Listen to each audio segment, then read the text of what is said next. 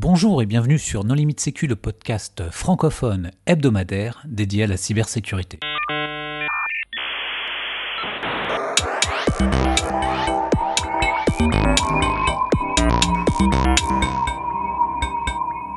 Alors aujourd'hui, un épisode sur DC Shadow avec deux invités, Vincent Letou, bonjour. Bonjour. Benjamin Delpi, bonjour. Bonjour. Pour discuter avec eux, les contributeurs Non Limite Sécu sont Vladimir Collat. Bonjour. Nicolas Ruff. Bonjour. Hervé Schauer. Bonjour. Et moi-même, Johan Hulot. Alors, Vincent, on a déjà réalisé un épisode ensemble, mais très rapidement, est-ce que tu veux bien te présenter? Donc, euh, je suis euh, Vincent Letou, euh, je travaille dans une grande société, dans une multinationale où je, j'interviens sur pas mal de sujets liés à la sécurité opérationnelle, SOC, CERT, etc. etc. j'ai d'autres activités à côté, donc je suis déjà intervenu ici pour présenter l'outil Pinkastle, par exemple. Merci.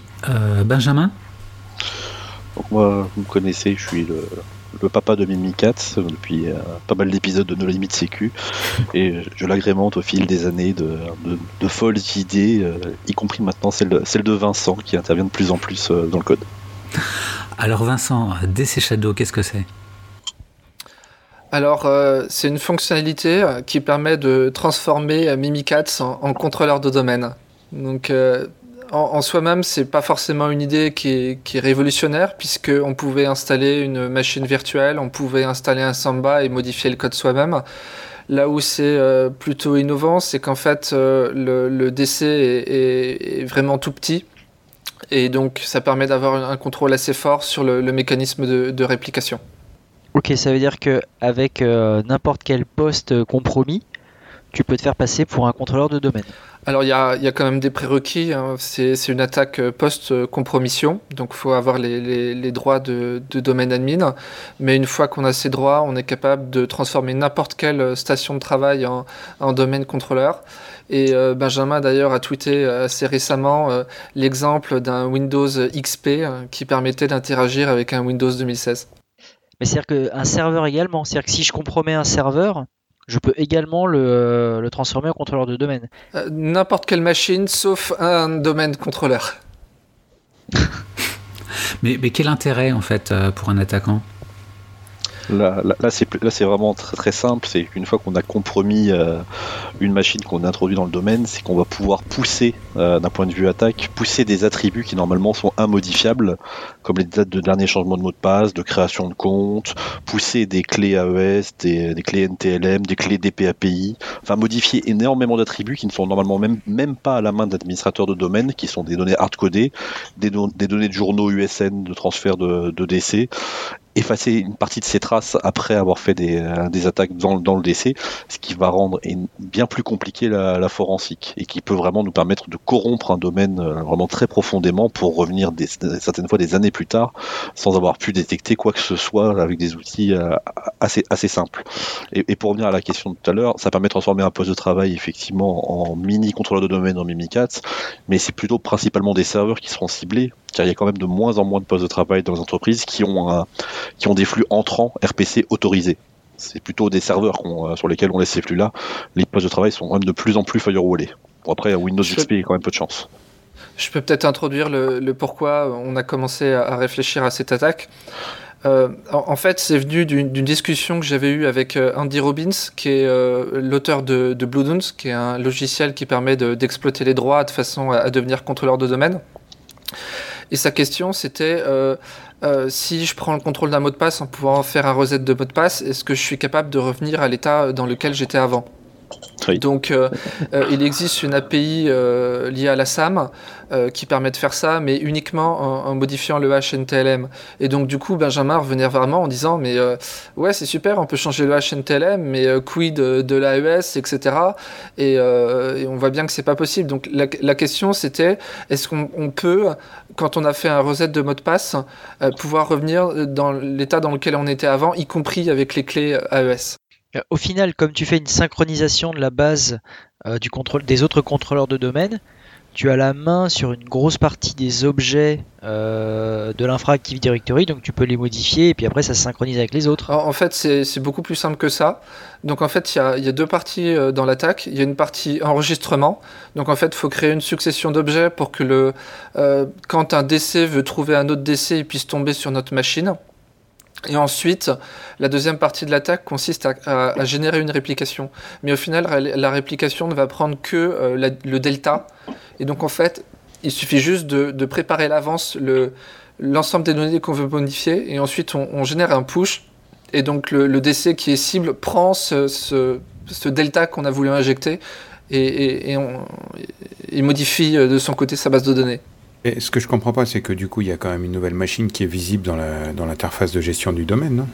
Non Elle n'est pas visible en tant que contrôleur de domaine. Elle est visible en tant qu'objet de réplication dans, le, dans les sites Active Directory, mais elle n'apparaît pas dans le groupe très bien connu des domaines controllers, qui est, sur lesquels se basent tous les outils d'audit et de contrôle. Donc j'ai vu, j'ai vu pas mal de réactions qui, qui semblaient euh, sous-entendre que la machine restait de domaine contrôleur euh, assez longtemps et donc euh, grâce à ça on pouvait euh, la détecter. Mais en fait l'attaque telle qu'elle est faite c'est qu'elle enregistre le DC, elle génère la réplication, elle désenregistre le DC, le tout en moins d'une seconde. Enfin, après, tu as quand même la, la synchronisation euh, toutes les 15 minutes. Donc, il faut quand même un certain temps. Non, Non, non, non. On, peut- on la force. Non, tu peux. T'es pas obligé d'attendre ces 15 minutes? Non. C'est là toute l'astuce, c'est que euh, moi au début j'ai pu, j'ai pu enregistrer le DC, mais il y avait une difficulté à, à pouvoir lancer les synchronisations. Donc j'ai déjà été satisfait quand en moins de 15 minutes je voyais une connexion. Alors ça synchronisait pas la bonne partition, mais j'étais déjà content. Et ensuite le challenge c'était de réussir à faire ça assez rapidement. Donc il y a une API qui, qui s'appelle euh, Replica Sync. Et euh, j'ai essayé de l'appeler, mais seulement il y avait, beaucoup de messages d'erreur. Et c'est en lisant avec attention euh, la documentation Microsoft, la MS DRSR, où j'ai découvert que euh, à l'intérieur de, de Replica Add, euh, il génère, quand on rajoute euh, un nouveau DC, il génère automatiquement une première réplication. Et donc en fait, c'est ce mécanisme qu'on utilise pour déclencher la réplication de DC Shadow. Est-ce que c'est 100% sûr? Parce que ça fait longtemps que j'ai pas touché à AD, mais de mon temps, il y avait un Knowledge Consistency Checker qui calculait, l'algorithme de réplication et qui pouvait euh, parfois partir en timeout parce que c'est le problème du voyageur de commerce, hein, qui n'est pas forcément soluble en temps limité. Euh, si tu rajoutes un objet au mauvais endroit, est-ce que tu peux tout simplement écrouler la topologie de l'AD et rendre la réplication impossible? Alors là, tu vas m'obliger à rentrer dans les détails. En fait, le, KCC euh, construit une topologie et cette topologie est enregistrée dans plusieurs attributs qu'on voit à la racine du domaine qui s'appellent repl2 et repl-from. Et une fois que le KCC a déterminé cette topologie, il met à jour ses attributs via des appels RPC qui est replica add, replica sync et replica del. Ça, il modifie cette topologie. Donc en fait, nous, ce qu'on fait, c'est juste rajouter une branche à la topologie, déclencher la réplication et enlever cette branche. Tout ce qu'on fait, ça n'a rien à voir avec ce que fait le KCC. Mais on Ouais. peut être perturbé par le KCC qui peut nous appeler aussi à des mauvais moments. Mais, et- mais par contre, répondant encore plus précisément à ta question, l'AD en dehors du KCC est assez euh, fragile de manière générale. Et étant donné qu'on a que c'est une base de données sur laquelle finalement nous n'avons plus aucune restriction, oui, effectivement, la mise en place d'un attribut au mauvais endroit par DC Shadow, que que ça soit l'enregistrement d'un contrôleur de domaine ou par la modification manuelle des attributs que nous voulons faire, peut écrouler euh, en une commande effectivement une forêt. Et si c'était un module Metasploit, euh, tu mettrais une euh, reliability de combien? Excellent ou, ou moins?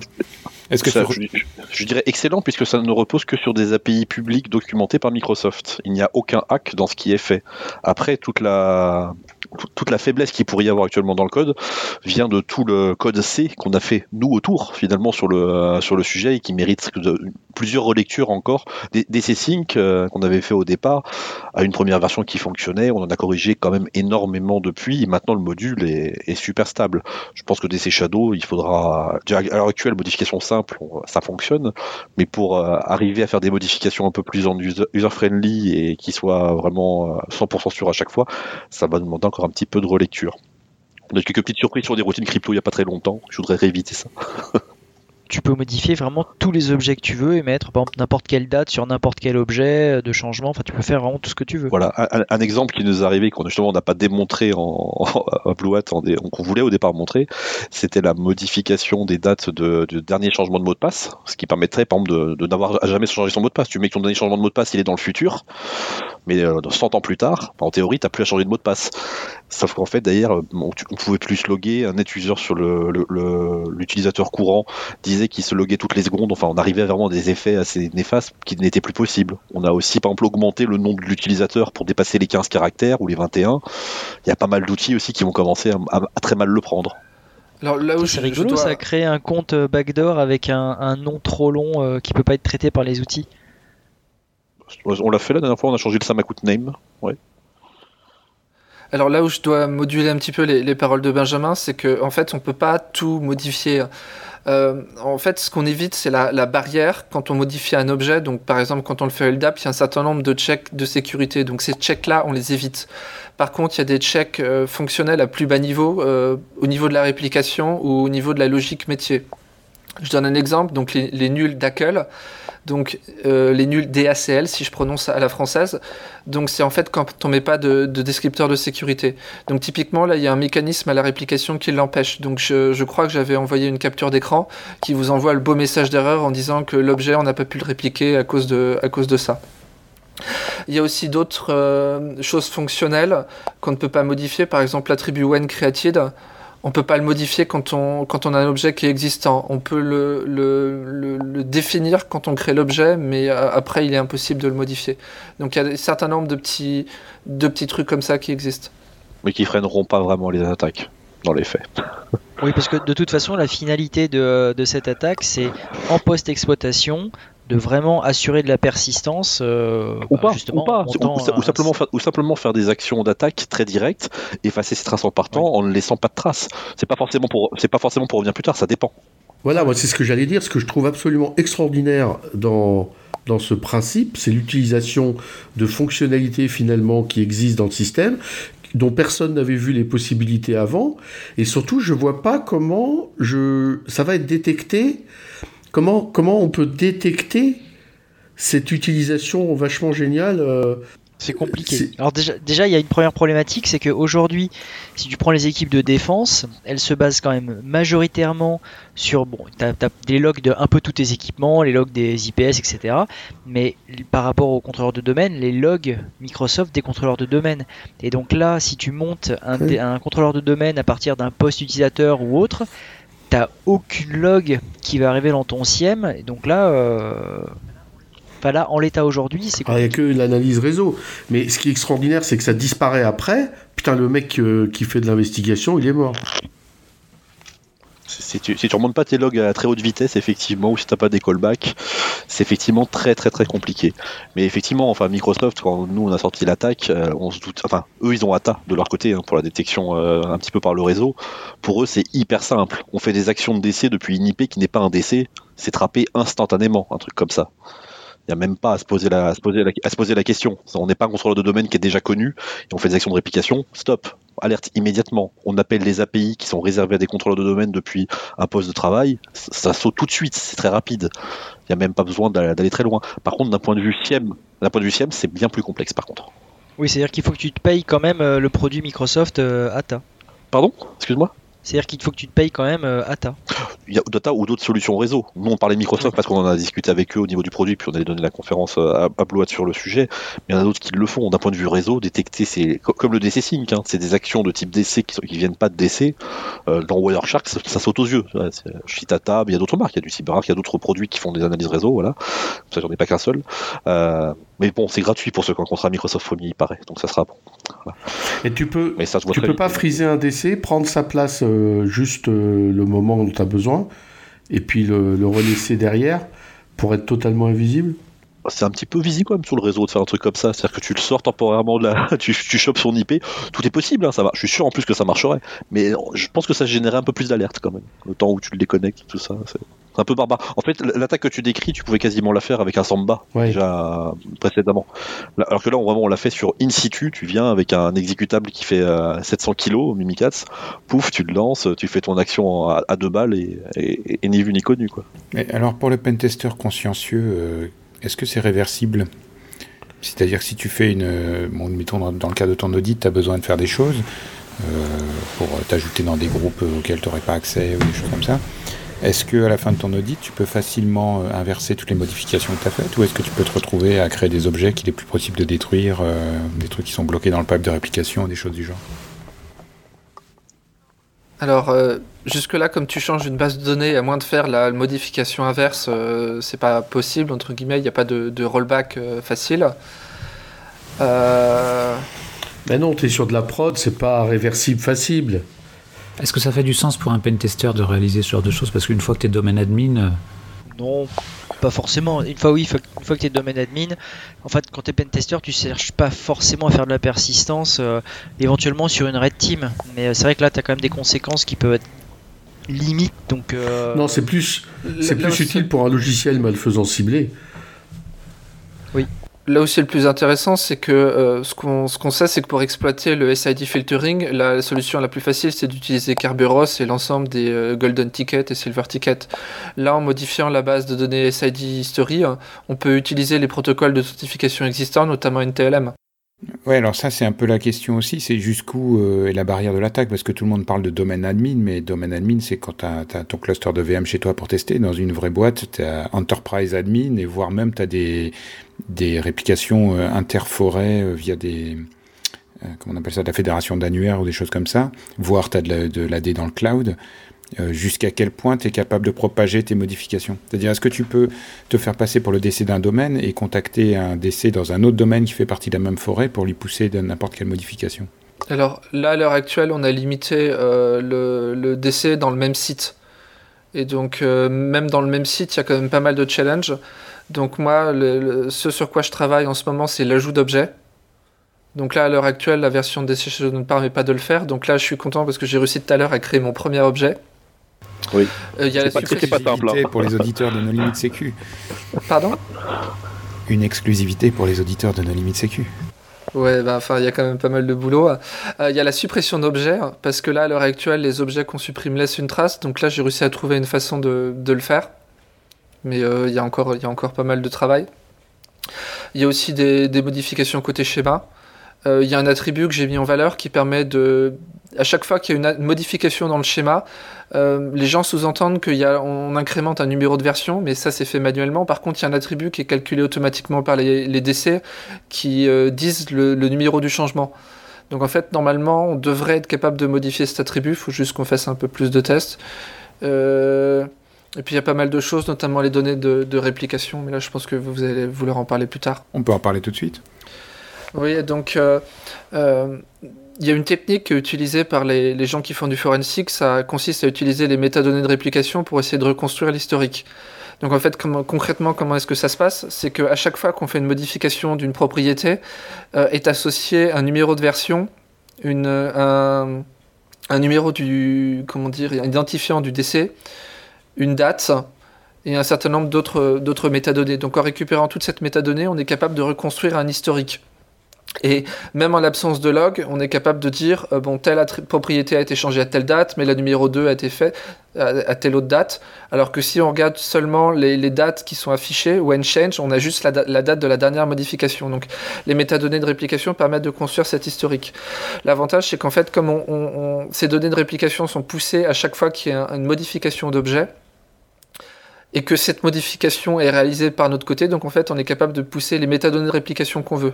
Donc spécifiquement, on peut détailler euh, le numéro de version qu'on veut, on peut spécifier l'heure à laquelle ça a été fait par tel décès, etc.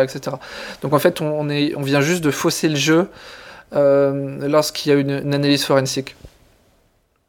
Mais ça, on l'a pas présenté à Blue Hat parce que ça aurait fait un petit peu dangereux, je pense. Et puis on aurait perdu pas mal de monde. juste pour ma gouverne, euh, quels sont les outils qui permettent de reconstituer l'état annuaire à partir des, logs de réplication? Parce que moi j'en connais pas, mais... Alors il y a, y a, deux outils en ligne de commande. Le premier c'est ldp.exe, où en fait tu lances, tu fais euh, parcourir, euh, sécurité, réplication, il t'affiche un joli tableau. Concrètement, qu'est-ce qu'il y a? C'est qu'il y, y, a un attribut qui est calculé et que LDP fait juste qu'aller chercher. Donc dit autrement, une simple requête LDAP euh, permet d'afficher ces données. Par contre, les attributs sont affichés sous leur forme euh, interne avec un attribut genre euh, 90 022.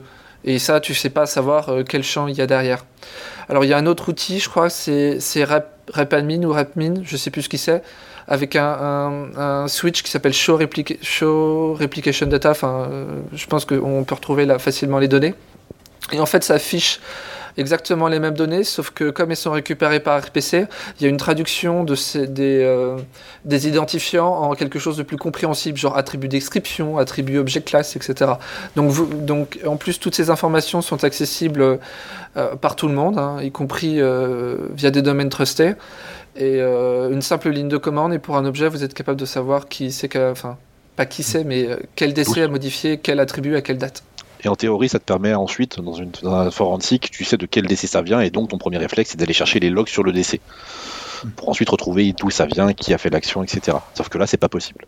Ah oui, non, mais moi je pensais vraiment à un truc plus clicodrome où tu prends un backup du ntds.dit, tu dumps euh, le log de réplication et ensuite l'outil te dit euh, tiens, bah voilà, l'état de ton AD est pas cohérent. Si je rapplique toutes les mêmes modifications sur le backup, je n'obtiens pas le même, euh, le même annuaire au final un truc, on va dire, qui est utilisable rapidement et facilement par des, par des gens qui sont parachutés sur un site de crime, quoi. Tu veux dire un plugin pour BTA Par exemple. Je, n'ose imaginer qu'il n'ait pas ça dans des cartons. Mais euh, qu'est-ce que tu peux faire en fait? Parce que ce n'est pas une vulnérabilité. Donc euh, je doute qu'il y ait un correctif euh, Microsoft. Est-ce que tu peux l'empêcher ça?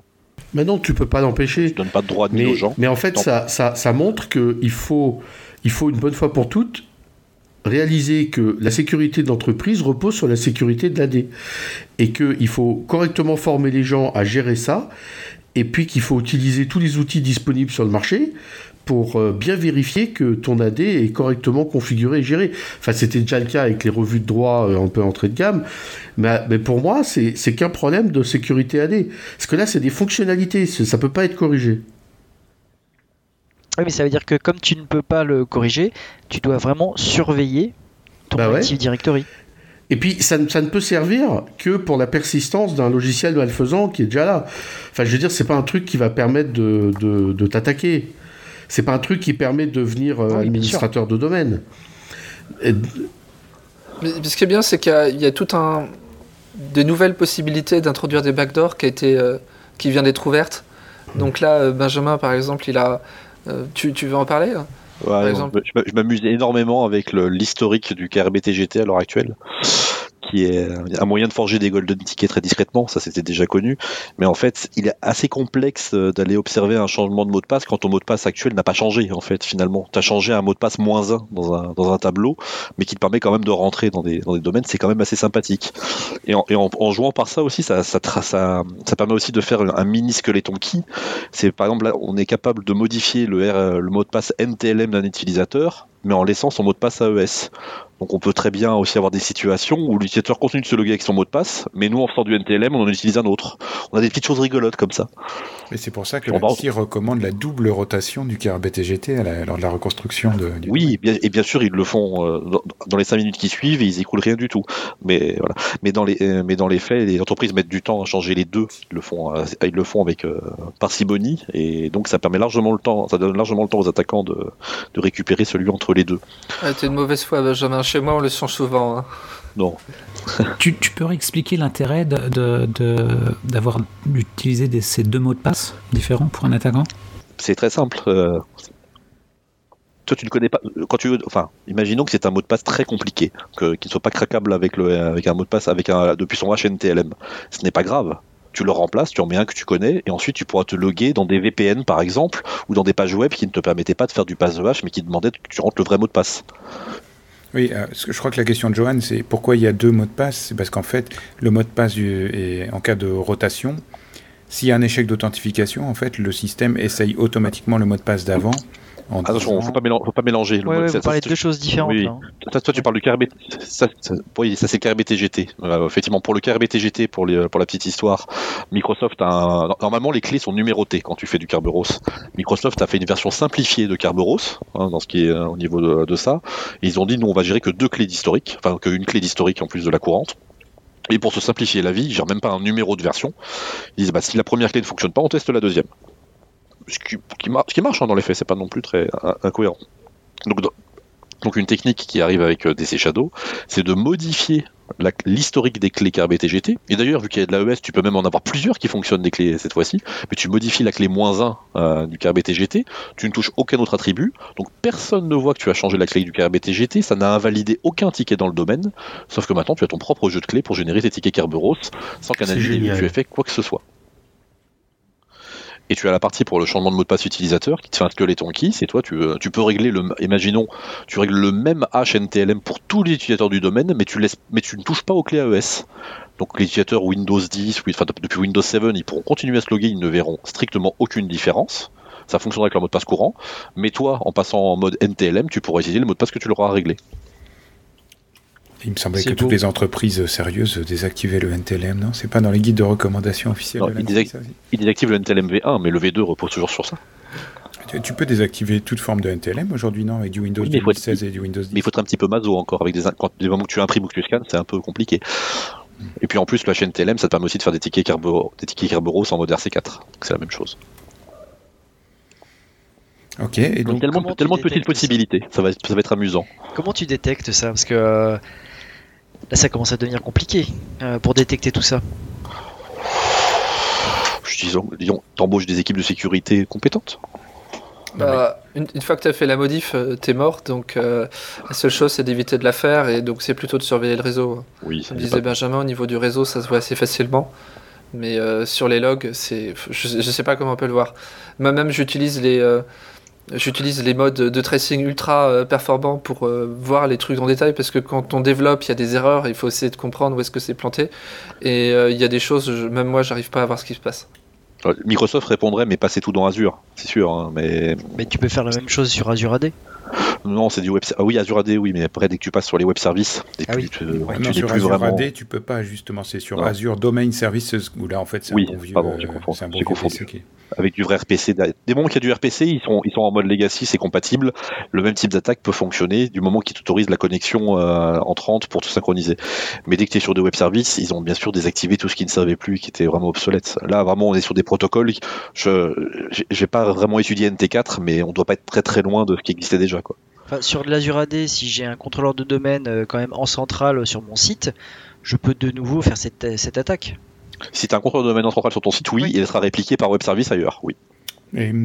en parlant de RPC, je vais peut-être euh, étaler mon incompétence, mais quand tu dis qu'aujourd'hui dans une entreprise tous les RPC entrants sont filtrés, enfin c'est vrai. J'ai pas dit ça. J'ai pas dit ça. J'ai dit sur les postes de travail, effectivement, on active de plus en plus de firewall pour éviter les communications déjà interpostes, pour éviter les passes de hash et les WannaCry like des choses de ce type-là. Il y a des les postes de travail sont de plus en plus restreints. Mais du coup, tu peux pas faire du remoting, tu peux pas faire du PSExec, tu peux pas faire du WMI. Enfin, si tu bloques les RPC entrants sur un poste, y a, tu perds plein d'outils d'administration. Tu perds pas mal d'outils d'administration, ouais. Enfin, dans les faits, malheureusement, il euh, y en a pas tant que ça qui le font. Hein. Hmm. Toi, tu parles d'un contexte, euh, je sais de, de, de, qui tu parles, et oui, mais en dehors de. Enfin, il n'y en a pas tant que ça qui le font. Hein. Un, contexte de gens qui ont pas mal d'argent, effectivement. Et de contraintes de sécurité. Et de contraintes de sécurité qui vont avec. Effectivement, ça, se fait de plus en plus. Hein. J'en vois pas que là, j'en vois aussi un petit peu ailleurs. Mais c'est de, de, moins en moins open bar non plus. Hein. Le, le, C dollar du poste de travail, euh, ça marche de moins en moins quand même. Hein. Il y a, plus Après, un truc un peu plus classique. Plus aucun outil antivirus ou autre qui utilise C dollar? Parce que moi, il y a quelques années, j'avais encore des, des produits qui se déployaient euh, en utilisant le C dollar et c'était dans la, dans la fonctionnalité de déploiement du logiciel, enfin, particulièrement des antivirus. Je ne vais pas citer de marque, mais ou, même de SSM, de Microsoft. Hein, effectivement, quand, tu dois, quand tu dois redéployer un agent à distance qui est défectueux, ça, passe aussi par ça. Enfin là, on s'éloigne un peu du sujet, mais bon. Oui. Mais oui, oui, il y en a encore, mais malheureusement, malheureusement pour moi qui aime bien jouer dans les attaques, de moins en moins. Est-ce que tu peux nous parler deux secondes de cette fameuse conférence Blue Hat où vous étiez tous les deux? Est-ce que quelle a été la réception de l'audience? Est-ce que vous avez des petites anecdotes sur cette conférence? Tu veux parler de. Euh, je veux dire, euh, Benjamin, tu veux parler de l'intervention qu'il y a eu dans, dans la chambre quand on prépare les démos? On, va effectivement commençons par le commencement avant d'aller sur scène. Après, je laisserai Vincent présenter parce que c'était quand même lui qui a, tenu toute la scène en, haleine. Pour, euh, faire euh, un petit peu euh, écho à certaines conférences en Russie, effectivement, ils ont dû se dire nous aussi, il faut qu'on paraisse Wire, donc on va faire parler de nous, je ne sais pas. Mais on, on avait une chambrée assez, assez sympathique puisqu'on révisait les slides avec Vincent et, Mathieu Suisse était aussi venu nous, rejoindre. Donc c'était une chambrée assez francophone pour cette révision de slides. Mais en plein moment de, un peu de révision de slides, bizarrement, la, serrure de la chambre c'est à carte. Et quelques jours après, elle se referme automatiquement, bien sûr. On s'est tous regardé quand même assez bizarrement, on dit qu'est-ce que c'est que ça encore euh, sur le sujet? Donc j'ai sauté par-dessus le lit, comme dans les films, j'ai roulé, tout ça. J'ouvre la porte, et là, il y avait deux personnes euh, assez surprises que, que, que j'ouvre, leur demande ce qu'ils font là. Et, on est de la sécurité, on vérifie juste qu'il n'y avait pas de problème avec votre serrure. Non, disait pas, il voulait juste que la, voir si c'était ouvert ou fermé, un truc comme ça. C'était assez surprenant. Ok, bon, on peut pas non plus d'esclandre, on n'est pas, c'est pas. Hein. Bon, avec Mathieu, on a quand même fait une petite blague. On a laissé les portables euh, sur mon lit, étalés avec une petite feuille, en leur disant on va manger ce midi, prenez votre temps, on revient vers telle heure. Voilà. On avait quand même pris une photo pour si voir si bougé. Euh, le, ça avait bougé. bougé ou pas. Et euh, tu sais, apparemment aussi, ça pas bougé. Les photos, ils sont pas cons non plus. Hein. C'est des professionnels. Oui. Donc après, bon, ça, ça, peut être des vrais gens de la sécurité de l'hôtel, hein, je, n'en doute pas une seule seconde. ils étaient quand même à deux. Hein. Mais ils étaient quand même à deux, c'était pas. Et donc, tu voulais qu'on que, vous parle de la conférence du coup Avec plaisir. Bah oui. Moi j'ai l'avantage, je suis qu'un speaker, donc euh, comme Benjamin est au jury, c'est déjà euh, ta deuxième fois que, que tu y vas. Non, Blue, Hat, pour résumer, c'est une conférence euh, Microsoft à la base, qui a été créée à Seattle, euh, et je crois qu'ils commencent un petit peu à les sortir un petit peu du pays. Je crois pas qu'il y a que Tel Aviv, ils en ont fait d'autres. Euh, et donc Blue Hat IL, c'est la déclinaison de la conférence Microsoft en Israël. Alors contrairement à celle qui est à Seattle, qui, commence à s'ouvrir, Microsoft à Seattle, c'est assez réservé partenaires, grandes entreprises, c'est un peu plus restreint au niveau des entrées. Je l'ai fait en 2014, mais c'était déjà un petit peu complexe d'y aller. Maintenant, ça s'ouvre. Mais l'Ouest Israël, ça a toujours été très ouvert. Il y a quand même pas mal de, de startups qui viennent, euh, beaucoup locales, hein, beaucoup d'Israël, mais ça vient de tous les pays. On a des Américains, euh, en, speaker comme en, comme en participant. Il y a des ateliers de réalité virtuelle. Là, il y avait des ateliers soudure de badge. Ça va vraiment loin, des jeux rétro. Enfin, c'est un mini, c'est un mini Defcon euh, local, quoi, si on veut. il y a une ambiance, une ambiance, très conviviale, j'ai trouvé. Donc en plus, c'est c'est gratuit, je crois. Hein. Oui, oui, je crois que c'est gratuit, mais malheureusement, il y a beaucoup trop de monde qui, euh, qui veut y aller. Enfin, ils, filtrent euh, fortement, ils n'ont pas, ils ont pas le choix. Beaucoup d'affluence. C'est blindé, en fait, à chaque fois. Il y a vraiment une bonne animation. Je veux dire, on rentre, euh, tu as, des, as des bornes d'arcade, tu as des espèces de stands où tu peux aller boire. Donc après, tu as la salle de, présentation. Puis, comme disait Benjamin, il y a les ateliers soudure, mais il y a aussi des. CTF. capture de flag. Mais, mais, en tout cas, en termes de, de speakers, j'ai trouvé qu'il y avait du lourd. Ouais, très très lourd. Je pense que ce qui m'a impressionné le plus, c'était euh, la, personne qui, qui débridait euh, son Samsung. Donc apparemment sur les Samsung S, 3 je crois, il y, a, un problème mémoire qui fait que bah, on a beau essayer d'allumer euh, le téléphone, bah, le téléphone il démarre pas. Et il y, a un dégât. Il a essayé de, il est parti de le, du fixe entre guillemets qu'avait fait Samsung, donc entre guillemets il n'y avait aucun fixe puisque les téléphones qui étaient briqués ils étaient toujours briqués, et ceux qui allaient être, qui allaient être qui, avaient des problèmes, ils passaient leur temps à s'éteindre et à s'allumer. Mais le gars a été jusqu'à identifier que c'était dans un problème de chipset mémoire. Il a extrait le, parce qu'apparemment il y, a un microprocesseur, il y a un firmware. Il a été extraire tout ça.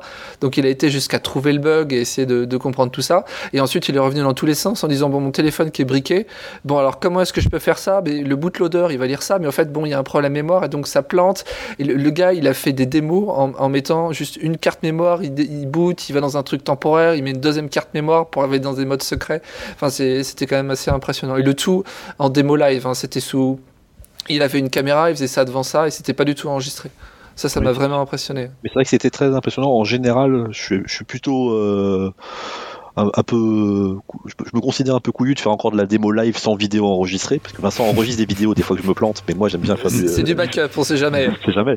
Mais moi j'aime bien la démo live, mais là-bas il y a eu pas mal de démos live, hein, vraiment sur le sujet. On a eu une, la, faille dans le, dans le VSM de Linux qui, qui était démontrée par un, par un gars là-bas qui il, a, il a révisé toute la journée, il a, fait, il a fait au moins 300 fois son truc depuis le matin, mais encore de la démo live. Un Samsung S3, de la démo live. ouais, ouais, c'était assez, assez impressionnant. Puis on a eu les, aussi quelques chercheurs qui ont travaillé sur euh, Spectre et Meldon qui étaient là, qui l'ont découvert, qui, étaient, qui ont fait une keynote d'ouverture aussi.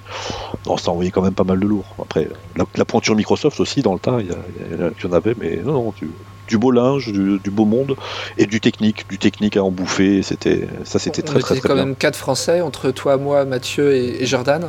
Oui, c'est vrai, assez francophone. On était bien représentés.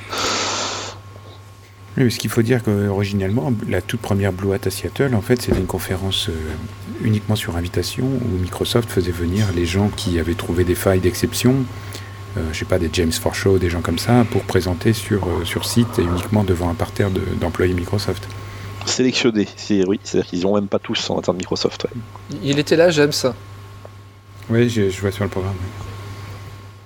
Mais ce que je savais pas, parce que moi c'était la première fois que je le voyais, en fait c'est. Euh, comment il met du vernis sur ses ongles, mais c'est du vernis bleu. Donc moi c'est la première fois que je le voyais, donc ça m'a ça m'a un peu surpris. Non, non, moi je pense que c'est pas surprenant. Les filles, elles mettent du vernis rose et les garçons, ils mettent du vernis bleu. Euh, j'attends de te revoir en soirée, Hervé, on vérifiera. ouais, puis moi j'ai vu les, trucs sur la vidéo, Hervé est en train de faire l'idiot. bon, en tout cas, le, DC Shadow, bon, moi je découvre, hein, euh, je, je, travaillais, j'ai pas vu l'actualité, et alors là je trouve, euh, je trouve ça absolument génial. Donc je vous, félicite, hein. franchement, là c'était un bonheur de vous écouter. Et ça fait un grand plaisir euh, d'entendre des, gens qui ont découvert de telles fonctionnalités et qui les Tu sais, sur le fond, euh, ce qu'on a fait, c'est pas compliqué. On a juste lu une spécification. Oui, mais, oui, mais vous êtes les premiers à l'avoir lu et les premiers à l'avoir fait, et ça fait toute la différence. Et c'est français. Ouais, en même temps, la spécification, euh, je pense que Benjamin peut raconter ce qu'on a fait sur, euh, sur DC Sync quand tu découvres que ça utilise trois fonctions qui ne sont pas documentées. Donc là, sur DC Shadow, c'était exactement la même chose.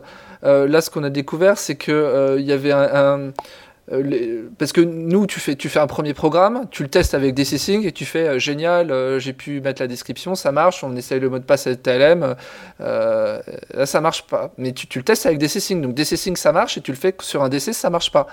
Et donc là, par exemple, Benjamin a fait une analyse assez poussée. On a pu montrer que les DC, ils utilisaient des handles pour appeler des fonctions qui n'étaient pas forcément liées. un, truc bien crade, quoi. J'ai pas compris ce que tu disais là. en fait, euh, DC Sync ou, DC euh, quand ils doivent envoyer des mots de passe, ils doivent les chiffrer. Hein. Euh, dans les clés de chiffrement utilisées, il y a les clés, il y a des clés qui sont faites au niveau de la session RPC. ces clés sont basées sur, sur Kerberos. Et donc en fait, si tu veux chiffrer ou déchiffrer, tu as besoin d'avoir accès aux, clés. Donc normalement, tu fais un bind, tu récupères ta clé, et dans l'étape d'après, tu utilises la clé de chiffrement que tu as eu au début. Sauf que quand on a fait les premiers tests, bah, euh, le DC n'arrivait pas à lire les, données chiffrées. Et donc on a fait du debugging jusqu'à se rendre compte que comme le DC utilisait la session qui avait été ouverte avant ou, pas les bons handles, en fait ils n'utilisaient pas les bonnes sessions, de, les bonnes clés de, déchiffrement. Hmm, ok. Donc en fait, il, y a, eu un bug. Pas expliquer, mais des, bons, des bons bugs bien compliqués. Non, mais Microsoft documente la majorité de, ce qui doit être standard dans ses, euh, dans les fonctions, euh, dans les, dans, dans ses PDF et dans les, dans ses spécifications. ils ont fait un très bon boulot, hein, très sincèrement. C'est, un plaisir à lire, même si des fois on s'y perd. Mais après, dès que ça rentre, dès que ça touche un petit peu de la crypto, comme ça, évidemment, je sais pas si c'est volontaire, mais ça manque cruellement d'exemples euh, précis qui nous permettraient de, nous rattraper aux branches sur le sujet. Alors autant, étonnamment, je pense que des gens comme qui sont sur Impacket ou sur d'autres trucs open source qui vont très bas niveau dans les appels RPC, Kerberos, ils vont y arriver parce qu'eux, ils vont maîtriser la crypto et, les appels de bout en bout. Ça va être assez facile pour eux de, le refaire. Mais quand tu travailles sous Windows et tu te bases sur leurs API, Microsoft n'expose pas toutes ces, ne te donne pas la main sur toutes ces parties-là. Et là, tu sors les rames.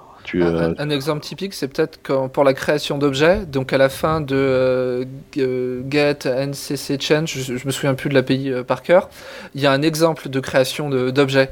Et donc, comme moi j'ai essayé de créer, j'ai eu pas mal de problèmes. Et donc j'ai dit, tiens, vous poussez le guide, mais dans tel truc, ça dit qu'il faut pas le pousser. Enfin bon, il y a peut-être un problème.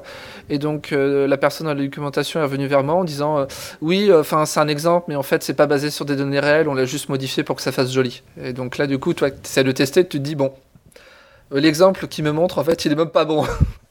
Il n'y a pas encore de O2 AQDC de Microsoft, c'est encore, ça reste encore volontairement, je pense, un petit peu léger. Très bien. Bon, eh bien, Benjamin, Vincent, un grand merci pour euh, votre participation à cet épisode. Chers auditeurs, nous espérons que cet épisode vous aura intéressé. Nous vous donnons rendez-vous la semaine prochaine pour un nouveau podcast. Au revoir. Au revoir. Au revoir.